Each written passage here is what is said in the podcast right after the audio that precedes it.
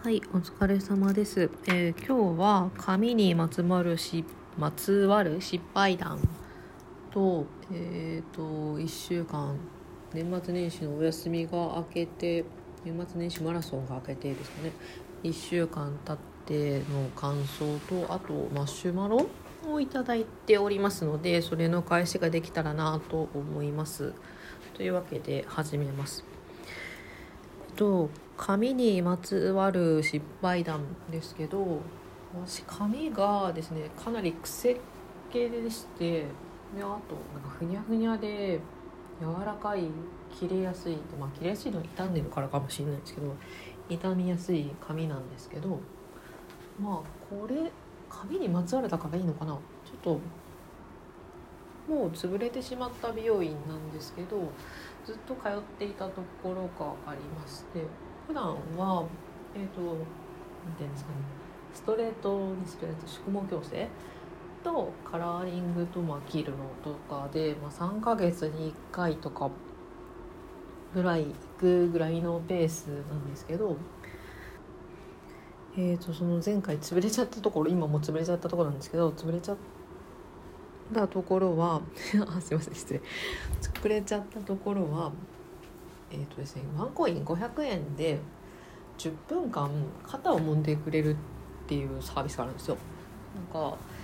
えー、と髪の毛を染めてる間とかその宿毛矯正している間とかの待ち時間に500円払うと肩を揉んでくれるっていうサービスなんですけど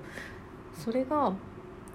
行っていたお店は髪の毛切ってくれてる人とは別にアシスタントっていうんですかねアシスタントの方みたいな感じで来てる方の肩を揉むのをそれがそれにあったのが34年前なんですけどがものすごいうまくてですね。なんかもともとそっちの方面で仕事をしていた方が髪の毛美容院にのアシスタントを始めた。って美容院を目指したというかになったような方でなんかもう肩を揉むのがプロみたいな感じな感じだったんで私あの肩すごい凝るなって言いながらもちゃんとしたあの肩こ揉んでくれるようなところに行ったことがなくてですねなんか整体とかマッサージ屋さんとか行ったことがなくてその500円でやってくれる人っていうのが多分初めてちゃんとプロだった。もう今はプロじゃないけどプロだった方元プロの方とかに揉んでもらったのが初めてだったと思うんですけどそれがすごい感動的。なんかもうその翌日から肩がすごいなんていうんですかね違和感なんかもう何でも動くみたいな感じになってすごいすごく嬉しかったっていうのがでも髪の毛もその時聞いたんですけども髪の毛のことを忘れるぐらい翌日はなんか肩が動くのがすごい嬉しくてみたいなことになってすごいその美容院さんにはまってしまって普段はその3ヶ月に1回とかもう本当遅かったら5ヶ月とか行っちゃうような感じのペースだったんですけどその肩揉んでもらいたくて。なのでその3ヶ月1回のペースが月1とかになってひどい時だったら髪の毛をなんかあの洗ってくれるやつ何でしたっけ？あ髪の毛。揉んでくれるやつ頭を揉んでくれる。ヘッドスパ。を入れてこうなんとか肩揉んでもらおうと。なんか通っていた時があってその時はすごいお金を使ったなぁと思います。今はもう潰れちゃったのでその方々がどこに、まあ、髪の毛切ってくれる人もすごい好きだったんですけどでもどこに行ったのかはちょっとわからない。なと思って残念だった。髪にまつわるかどうかわかんないですけどまあそのおかげでその時は髪はすごい多分人生の中で一番つやつや綺麗でしたね。やっぱああいうのに通うと髪の毛ってなんか強くなるんですねって思った話。これ失敗談になってないかもしれない。でもお金使っかなり使ったんですよその時多分。美容に一番お金をかけてた時期。結果的にですけど。っていうのに挑戦してみました。なんかお題がないとなかなかまあこれで終わりなんですけどお題がないと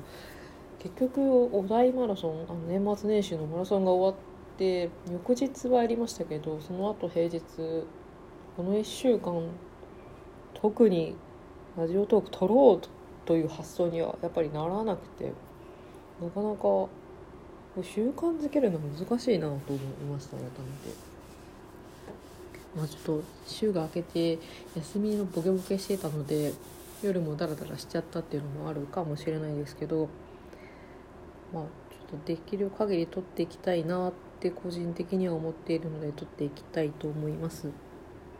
でこの前ラジオトークをしようというブログを書いたんですけどで昨日そこにコメントがありましてブログの記事にコメントがあってこの記事読んで「ラジオトーク始めました」って言ってくれてる人か方がいてものすごい感動してなんかもう初めましてみたいな人だったので余計だったのかもしれないんですけどもう言ってみるもんだなと思いました。皆さんも言ってみた方がいいですよ。なんかまあ聞くのが好きな人だったらの話ですけど。っていうハッピートーク。で何話すって言いました？ああでマシュマロのお返事をしようと思っておりマシュマロを2つうん1つにしようかな。2つ、うん、いただいております。まあいいか。でちょっと前になっちゃうんですけど多分年末年始中？5日前。えっ、ー、と1つがマシュマロ。私は UFO を地元で目撃したことがあります。やさんさんも実は見てるかもしれませんよ。っていうマシュマロをいただきました。ありがとうございます。多分前回前回いただいたマシュマロの UFO ユーマに関連づけて送ってくださったのかなと思います。なんかすごい UFO の話したっけっていうぐらい UFO 関連のその未確認系のマシュマロがちらほら未確認系って言ってるのかな？なんか月間ムー的な感じのマシュマロが来ててちょっと面白かったんですけどそうですね。確かに見てるかもしれないなと思うんですけどやっぱりちょっと目が悪いので結局本当にいたとしても見えてないのかなと思います私は。あ分かんないでも。のかなって思います。見る方だから目とかで見るもんじゃないのかもしれないですね。なんか感じるみたいな感じなんですかね。目閉じてても分かるみたいなそういう感じなのかもしれない。うん。でもあれです。見たことは今のところ認識はしてませんけど UFO とかはいると思っている方です、まあ、どっかにいるだろうと思っています。ただ自分が生きてるうちに会えるかどうかは分からないけどぐらいのやつですね。でもう一つうんとマシュマロ読もうかなと思ったんですけどうん。ちょっとよくわからないマシュマロだったのでうーん読むのはちょっと控えます。すいませんなんか考えてから言えよって話ですけど一旦保留で マシュマロ凍結みたいな。はい今週はそうですね仕事仕事仕事が結構やっぱ遅くまでなっていてかなり疲れたなというところです。明日からは、えーと、うちの会社はカレンダー通りでございますので3日間お休みがあるんですけども明日がちょっと自由な時間があるようなので映画を見に行こうと思っていて一番見たいのが「スター・ウォーズ」エピソード9が一番見たいなと思ってるんですけどそもそも今他にどんな映画をやってるかわかんないのともう行ってみて一番興味あるのを見ようかなと思っています。スター・ウォーズは結局エピソード123はちゃんと見たんですけど456にあたってはちゃんと見たかちょっと怪しい4とか456って全部本当に見たのって未だに思ってますけど今見返す機会があんまりなくてで789は最近の映画をずっと劇場まで行ってみてるような感じでこの前ちょうど地上波で放送されていたのでそれも見返したのでなんかまあかなり Q を見る準備が整っている感じなんで